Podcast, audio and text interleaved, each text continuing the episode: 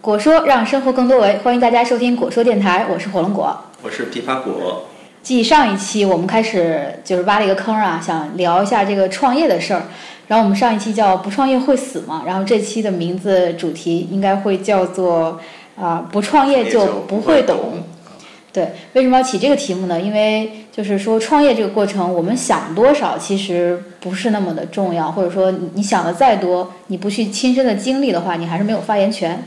所以我们今天就请到了一位比较懂创业这个事儿，然后他也是亲身经历了创业，而且也是目前来说是在帮助一些创业团队在孵化一些项目的啊、一位投资总监。一位过来人，对，一位过来人。然后他呢是 MadNet 孵化器的投资总监，那李小鹏啊、欢迎你。哎，Hello，大家好， 先打个招呼哈。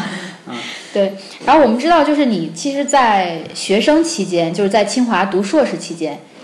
就已经开始参加了一些这个创业的培训，还有一些这个实战啊，对，是的，是的。啊，嗯，嗯，其实是这样的，我其实有创业的萌芽的想法呢，应该是我在我大概研究生呃二年级的那个寒假的时候，嗯啊，那时候寒假的时候就在家嘛，没什么事儿，然后就想这一生应该怎么过呀，是吧？因为确实已经到了要找工作、要决定自己的职业生涯的时候了，嗯，所以就想什么样的一份工作可能是我最感兴趣的。当时呢就想，呃，国企或公务员之类的这种工作吧，其实还是蛮闷的，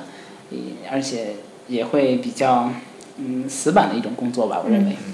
所以就想应该尝试一下创业，嗯然后呢，隔年回来以后，哎，就报了我们清华的一个经管学院的一个项目嘛，嗯叫 GTE。对，样这个的一项目我也上过，然后全称叫做全球技术创业，哎，对，那时候刚开开始第一次吗？还不是，那是第四四期啊，对对，我跟小辉都是第四期的对。学员，嗯相当于说是。那个课程是有七个学分儿，他会就给大家做培训，上一些课程，就包括技术创新嗯，啊、专利，还对，有商业计划怎么写，就一共是七个学分儿。嗯对嗯基本就是非常基础的，从你一个创业的小小白，嗯然后大概给你科普一些，你创业的话应该最最开始应该去怎么去梳理，怎么去去去做吧。嗯的一些事儿。嗯啊，当然那个计划，我记得当时我们是大概一年的时间，对对吧？修下来了七个学分，嗯啊，基本上对创业呢也有一些感性的认识了。嗯。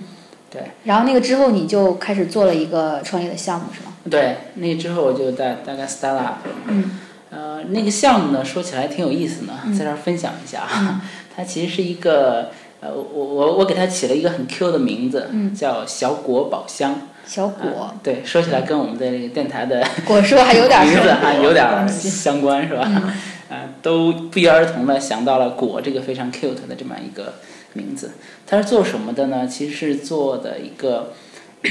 基于物联网的一个智能的快件的箱子。就是收快递的一个箱子。对，嗯它解决什么问题呢？比如说我们呃在社区里边吧，嗯白天呢大家都出去上班了，嗯那有些东西呢你寄到单位不合适，对吧？或者你寄到单位你还得拿回去，很麻烦。哎，那为什么我们不让快递直接送到家里边呢？但送到家里面也有问题，有些快递有些物业他不愿意接收，或者产生纠纷之类的。那好，我们在相应的小区做一个这样的智能的硬件箱子，嗯然后呢，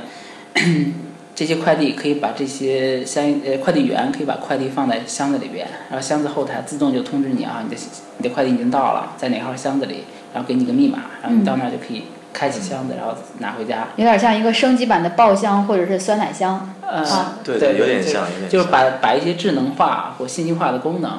呃，加到了那里边，同时也有一个 app 啊，在手机上，对就可以去进行联动。因为你是那个自动化系的背景，对是吧？对，嗯因为自动化的背景嘛，所以对这块儿的技术还是非常了解的。嗯其实技术，呃，不是我们的一个难点。啊，对对那后来这个项目有没有推进啊？后来这个项目呢，我们基本上做到什么呢？就是大概这个 demo 原型是出来了，呃，后来就开始找一些投资人去看一下我们的项目，同时呢也找一些相应的一些机构去谈一些合作，比如说呃一些物业，嗯啊一些呃房地产的公司，或者是一些快递公司等等吧，谈合作。但是其实找了一圈投资人呢，其实投资人不是特别认可我们的项目，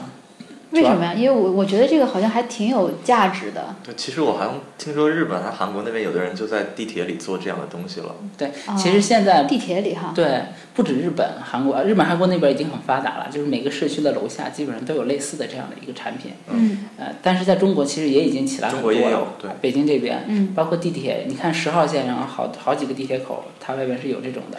是一家叫地信博的公司做的。当然就是它放在地铁出口让大家去取嘛。对对，靠近地铁出口的地方也有，就我见过，对在国贸那边见过。啊还有比如说离咱们近的这儿有 Turning One、嗯那个社区，那里头就有啊，小米这样的箱子。还有就是京东，其实他自己也在做，他做了很多社区的箱子，已经布下去了。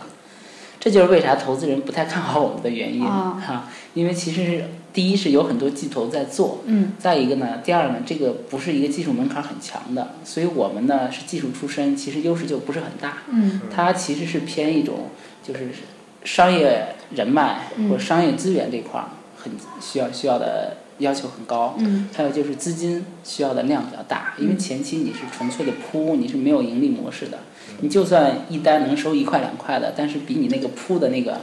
呃箱子的那个成本其实是差很多的。嗯，是没有现金流的。对，嗯所以前期你必须要拿到很大的投资，然后又有很强的资源方，比如说我跟万科签了一个单子，嗯 他愿意所有小 区，他愿意往他所有小区放一个我这个东西啊，那其实就很容易去做了。啊，但是确实一个学生团队嘛，投资人也觉得你可能没有那么大的能量去做这样一个事情啊啊，出于这个原因，其实后来就放弃了这个想法对后来就没有继续把这个做下去。啊。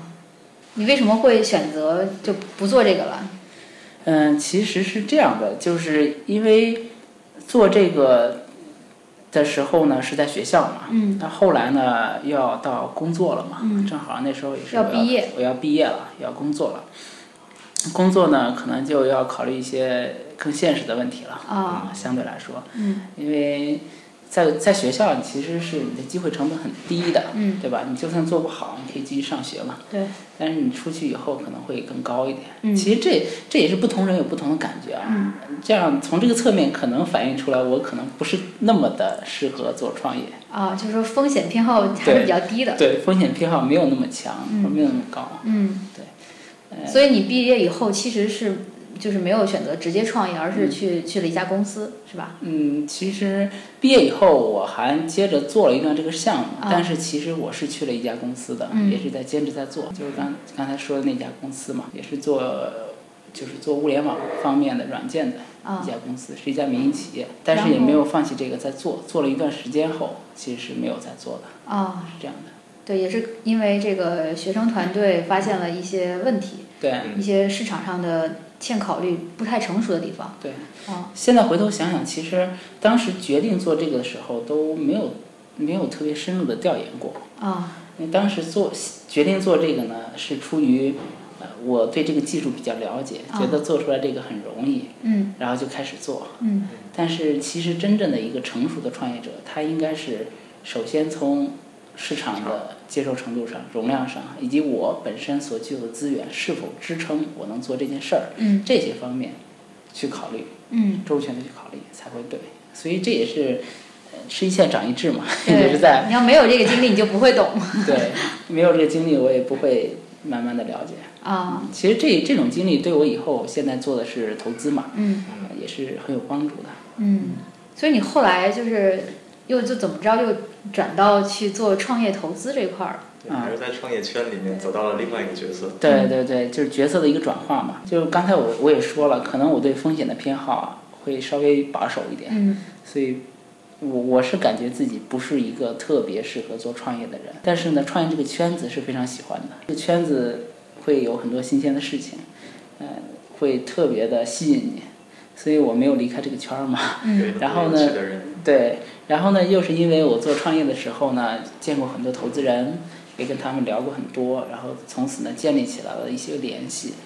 然后呢，在我没在做创业的时候呢，我就找到了我相应的一个之前聊过的投资人啊啊，当然也是我的师兄。嗯啊，然后到他那里，他那正好需要就是做投资方面的人，然后正好我就过去了，然后现在所以说做的是投资这一块儿，啊。创业投资，嗯所以你们成立了一个叫 MadNet 的一个孵化器，孵化器。对，因为后来我到这家投资公司嘛，嗯啊、这家投资公司叫互联创投，啊啊、互联网那两个字，啊、它主要是做 A 轮的一个投资。嗯然后呢，这家投资公司呢，后来又成立了一个新的，可以说是业务部门吧，嗯叫做 MadNet 孵化器。那我就从那儿相当于说是调到这边吧，嗯啊、主要负责这一块儿的一个投资的业务，啊，嗯其实是个孵化器，对孵然化后器的投资位业务。于位于什么地方？这个孵化器位于七九八嗯的南边一点儿，嗯呃，然后呢，大概有三千平的一个场地，啊配备的设施包括就是健身房，还有咖啡厅，还有路演的大厅，还有很多的会议室以及工位，就是很全的一个整个创业生态。啊，就是其实是在打造一个创业生态体系。对，其实这个体，因为它那个地方很大，我想知道在七九八是不是这个空间也很有设计感？嗯、小问题，我们都建筑学嗯背景的，嗯，对啊，因为毕竟在那个地方嘛，还是要稍微讲究一点的，所以最好啊两位过去看一看。呃啊，对，应该我去先学习酷一下炫的样子。不是学习，可以交流一下。我请你们喝咖啡。啊。 我们也可以请你喝咖啡。嗯，嗯，那在那个地方，现在你们有已经就是应该是今年成立，一还月是份成立的，对哦，一月份成立的。那这团队就这个入驻孵化器的这些小团队，你们是从哪儿招呢？嗯，团队这块儿呢，其实就几个途径吧。嗯，第一个就是还是包括呃，这合伙人那边，我这边的一些呃关系、嗯熟人啊，等等，比如他们在学创弟业，学妹啊，在创业的，对学弟学妹啊，或者说朋友啊，那 X Lab 啊，或者说其他的一些创业组织啊等等啊，这是一个途径。再一个，第二个呢，就是我们线上做宣传和曝光嘛，嗯我们那儿有很多活动，嗯我们那儿基本上每周都会有一两场活动，嗯然后持续的进行产这个品牌曝光和这个热度的这个持续吧，维持吧，然后使大家在线上能够找到我们。嗯啊，这是第二个途径。然后第三个途径呢，其实我们是有一些联盟的，比如说我们跟百老汇，就是百度的创业者联盟或离职员工联盟，嗯，还有单飞企鹅，还有南极圈儿，啊新新浪人等等，这些都是孵化器吗？不，这些都是大大公企业大的企业的离职员工部落啊，哦，啊，专门有离职员工的部落有啊哦有啊，对，像百度叫百老汇，腾讯叫单飞企鹅，哦，原来是这 样这取啊！向或者叫很有意思啊哦或者叫南极圈儿，都有俩。啊，啊，然后新浪叫新浪人啊，啊，等等，华为叫华创汇啊，等等。比如说他从腾讯跳到百度去了，然后他也嗯他可算南极圈儿的是吧？嗯不是，就是这个嘛，入会嘛，就是你要是愿意入，你就去入呗。啊只要是你有这个背景，他应该都会同意你去的。啊，然后大部分离职的，一般是不是他会有一些创业的想法，他会对离职啊？对，对对对，所以说你就是跟这几个圈子达成一个联盟的话，其实因为 BAT 里边出来的人，他的相对来说素质会比较高一点，嗯创业成功率会高一些很。稳定了。对，所以我们会比较就是跟他们达成一个联盟，然后一块儿去找一些好的一些创业项目啊，这也是第三个途径吧。嗯基本上是这三个途径去找。啊，那你们现在在孵的团队有多少家现在有十七家团队，啊？嗯，有拿到天使的，有还没到拿到天使，就是种子期的嗯，啊，都有。那你就是，们但是我们不会有 A 轮以后的团队。哦，那你们作为这个就是孵化器吧，就主要提供给他们什么样的服务？因为我们以前知道，就是传统的那种孵化器，嗯基本上就是提供场地，所谓的孵化器啊，以前的。但是现在慢慢的，越来越大家越来越注重这个创业生态了，以后嗯就认识到给这个创业团队提供一些创业服务，比如说开公司注册，嗯然后场地支持，嗯，啊，这个税务啊、人力资源啊、那个什么对其他的等等广告啊、等等推广啊对。啊，这块儿就是我们着力打造的，因为其实我们不是一个传统做地产出身的，嗯，所以我们做孵化器的思路也不是地产的思路。应该是运营的思需路求出啊，发，对，我们其实是投资驱动型的一种孵化器。嗯什么意思呢？就是我们这个场地，就是我们希望是三到五个人的小团队嗯进来以后，三到六个月的时间，呃，我们是完全不收一分钱的，任何费用都没有。啊然后，但是我们要给它配套什么呢？其实我们总结的，对于一个初创企业，它最核心的是找人找钱办事儿。嗯找人就是前期，比如说他有 idea 了，他需要找合伙人，嗯啊，对对对，或者找核心的员工、骨干员工，嗯这是他们特别迫切的一个需求。嗯所以我们去跟第三方，比如说原创派，专门找合伙人的一个公司，比如说， 呃，还有其他的什么高手帮哦，还有这样的地方，嗯还有这样的公司啊，公司，他们就专门是为创业企业找人的这种公司，哦啊，我们就要跟他一起，还有人人猎嗯啊、等等啊，这些，感公触司特别深刻，因为我曾经有过在 X Lab 里面有一个项目，嗯然后只有一个 idea，然后嗯特别需要一个，比如说电子方面、硬件方面把它做出来的对人。。那我是不是也可以去去对对，寻你找可以方就面？就到相应的平台上，因为现在创业非常火，哦啊所以说找人这块的服务呢，也有不少的公司在做。那这是找人方面哦对，找钱嘛，其实是我们的我们本身的强核心项优势。对这一块就是我们自己在做。嗯那包括我本身呢，也是主要负责这一块儿，嗯，做投资人关系。就是我们现在跟市面上主流的，像红杉 IDG、经纬，还有华创、高融这些主流 VC 都有合作，他们主要是贴投 A 轮左右的。跟像天使的话，包括英诺呀、啊协丰华兴、九和、梅花儿，然后包括集结号、三行资本等等这些做做天使轮的投资的，我也都有接触。嗯啊，所以说在这一块儿，其实我们资源还是比较丰富的。嗯，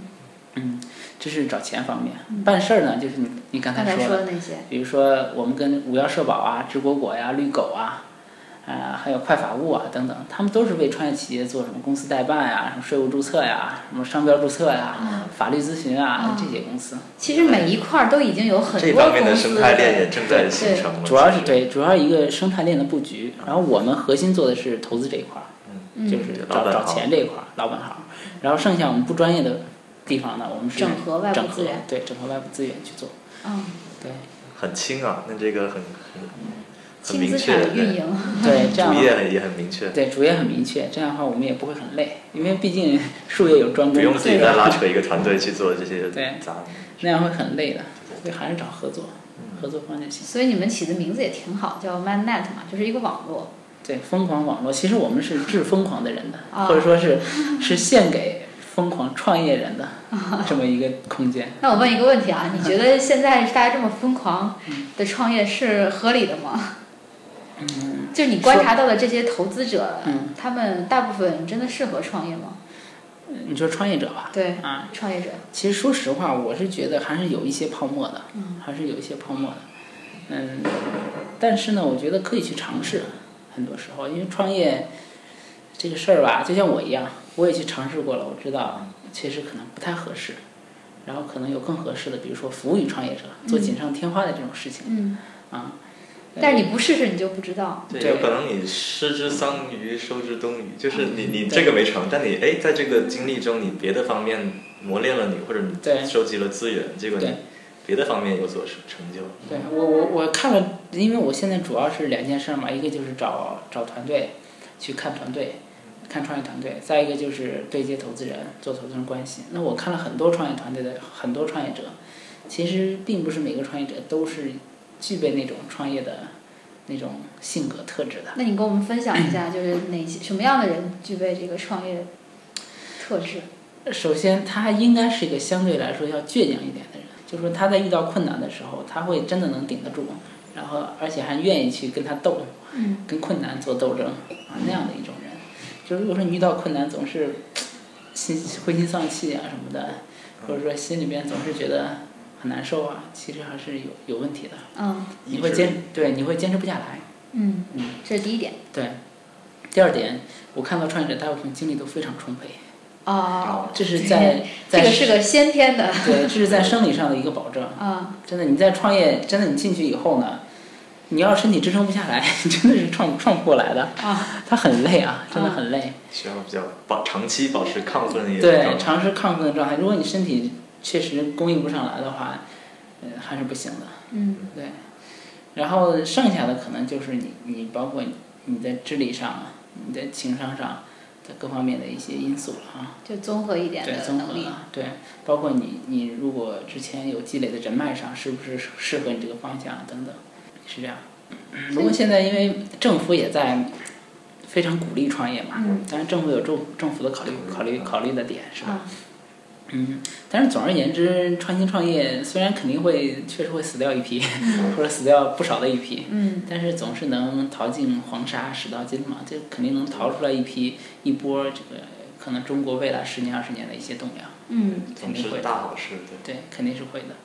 因为你不可能一直靠我们的以前的像房地产啊，或者说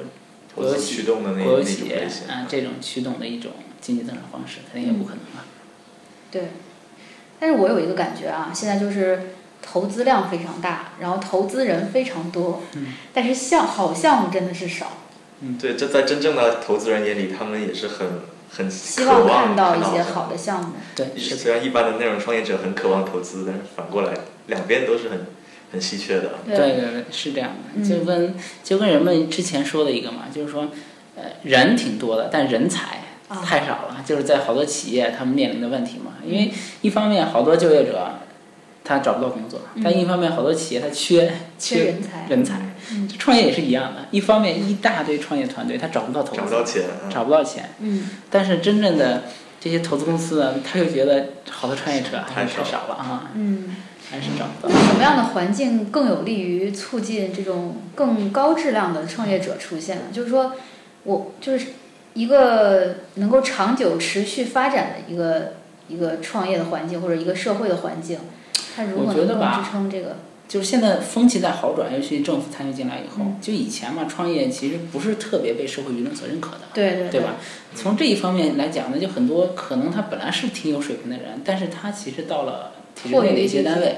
他就就是相对来说禁锢一点了。嗯啊，对，真正好的人才啊，嗯其实核心还是在人才上，嗯对吧？就是说，最好的人才，如果他出来创业，他成功的几率肯定要高啊。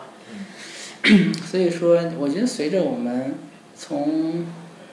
比如说大学的教育阶段，或者更往前的引导，对教育上的一些创业、创新创业的引导上，如果做得越来越好，在政府在这方面啊，嗯发挥作用可能会比较大。呃做得越来越好，哎，大家就觉得创业并不是一件，就是多么高大上的事情，或者是多么难的事多么情，难它的事只情是。很多选择的其中之一个对对，你是那类人，你就该去哪儿；你对是科研型人，你就该去科研；对对对创业型人就该去创业。对，这样我觉得可能会持续性会好一点。嗯当然，现在可能是大家是在正好是这个泡沫期泡沫了对，有一定泡沫，然后大家就一一窝蜂的比较盲目一点的出来创业。但是我觉得未来哈，如果真这个模式能持续发展的话，还是真的是什么样的人他适合创业，他就去创业了，嗯就是多元化的其实是。嗯，其实比较欠缺的还是独立的判断、价值判断和思考，就是你对你自己的这个体系，嗯对对对嗯，的一个对梳理，对对自己的职业的规划是吧？嗯对自身的一个认识，对，这是因为我们在前期基础教育的时候都是长一个模子是的，一个然后模现样在未来想要多出来一条路，前面都没有变化。对其实前面也开始变化，像我去什么北京四中，我去教他们课，嗯啊，发现他们的素质课已经非常非常多对样，对然后他们有的班级就不是以高考为导向的，对就就班高中的时候就可以强调科创，嗯就可以对你在某一方面特别领先，大学有的大学有的计划就开始招你了，包括对清华的一些计划开始招嗯，你对，所以我我也是感觉我们的基基础教育其实是在改变，有所改善的。嗯就像我们都属于八零后啊，就算我哈，们没赶 上，我们都是末班车，对都到我了们那硕个士和博士阶段，对我们那时候末班还接受教车，育所以说，呃我觉得下一波九零甚至九五后吧，也许九五后可能会会有好转，嗯大家更清楚为什么创业，而且创业既然去创业的话，作为一种职业的选择，而不是说盲目的 大家出来创业了，嗯拿钱创业，对不是这样的，就对，其实你要在选择创业的同时，你要承担相应的责任，就是像风险风险，对啊，呃，你要接受它有可能失败的现实，对啊，啊，包括你搭进去的时间成本啊，嗯还有这个精力上的成本，啊还有这个资金上的成本其实最幸福的创业者应该是他喜欢这种生活方式，啊，对。习惯了，对，跟有些人他可能更在乎，比如说我在别人眼中的一种成就感嗯或地位，那可能他做创业就风险太大，因为真正的你能创业出，别说马云他们了，你就是周小川那样的，你能成的也太少了，啊，那太个例了，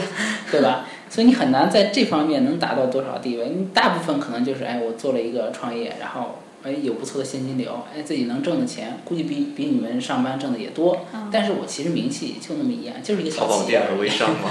对 啊，对，淘宝店主，嗯，当然了，我如果说我们清华的，可能也不至于淘宝店主啊，但是说差不多吧，可能就是做了一个企业，但是可能没有特别大，嗯对，这是很正常的一种模式。嗯，就在那个情况下，你是不是能够接受那个自己的状态？，对你是不是喜欢，就到那种状态了，你是不是喜欢？对那些大佬们，我们知道那些大佬们很多是真的喜欢，就是三四次创业、五六次创业，就嗯创了一个公司，然后卖一个公司，创一个又卖一个，嗯，就那样的人，连续创业者，就形成像美国西海岸那样的文化，就就。你是那类人，你就生活到西海岸去；然后你不是那类人，你在东海岸的传统资本、对传统领域里混。你喜欢就跑到西海岸跟那一帮人混。嗯对，真的是，你看你喜欢什么样的生活方式吧。嗯，对，喜欢创业的话，我觉得创业还是蛮有意思的，嗯，对，而且起现码在，你在做自己想干的事儿，嗯，啊，很全心的投入。对，那你就是经历了这么一大圈儿，嗯啊，从这个创业，然后到工作，嗯，然后到创业投资，嗯，然后你觉得你的一个最大的感受是什么？就是创业这段经历给你一个什么样的启示？